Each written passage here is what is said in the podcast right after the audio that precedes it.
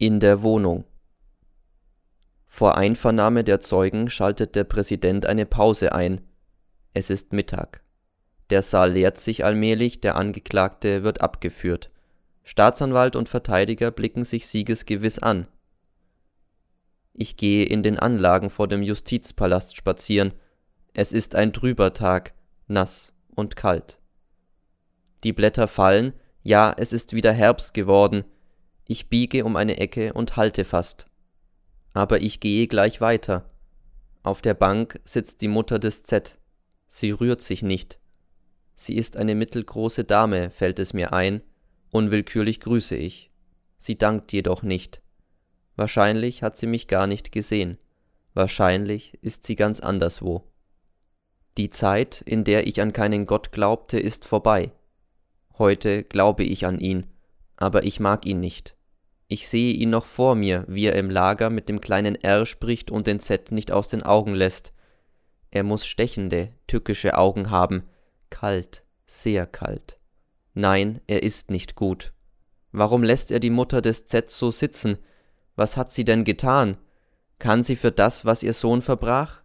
Warum verurteilt er die Mutter, wenn er den Sohn verdammt?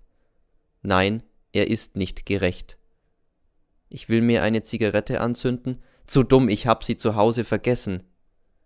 Ich verlasse die Anlagen und suche ein Zigarettengeschäft.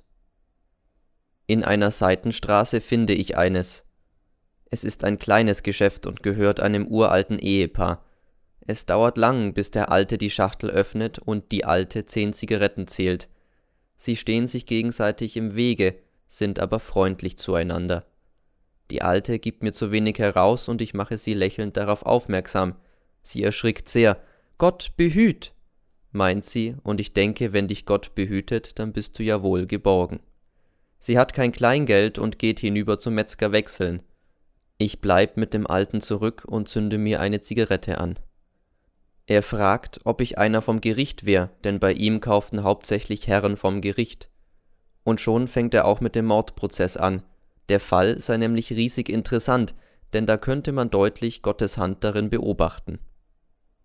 Ich horche auf. Gottes Hand?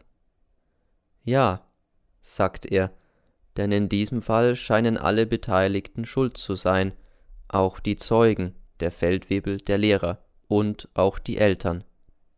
Die Eltern? Ja, denn nicht nur die Jugend, auch die Eltern kümmern sich nicht mehr um Gott, sie tun, als wär er gar nicht da. Ich blicke auf die Straße hinaus, die Alte verlässt die Metzgerei und geht nach rechts zum Bäcker. Aha, der Metzger konnte auch nicht wechseln. Es ist niemand auf der Straße zu sehen, und plötzlich werde ich einen absonderlichen Gedanken nicht mehr los.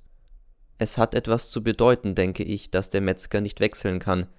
Es hat etwas zu bedeuten, dass ich hier warten muss. Ich sehe die hohen grauen Häuser und sage, wenn man nur wüsste, wo Gott wohnt. Er wohnt überall, wo er nicht vergessen wurde, höre ich die Stimme des Alten. Er wohnt auch hier bei uns, denn wir streiten uns nie. Ich halte den Atem an. Was war das? War das noch die Stimme des Alten? Nein, das war nicht seine, das war eine andere Stimme. Wer sprach da zu mir? Ich dreh mich nicht um. Und wieder höre ich die Stimme. Wenn du als Zeuge aussagst und meinen Namen nennst, dann verschweige es nicht, dass du das Kästchen erbrochen hast. Das Kästchen? Nein, da werd ich doch nur bestraft, weil ich den Dieb nicht verhaften ließ. Das sollst du auch. Aber ich verliere meine Stellung, mein Brot.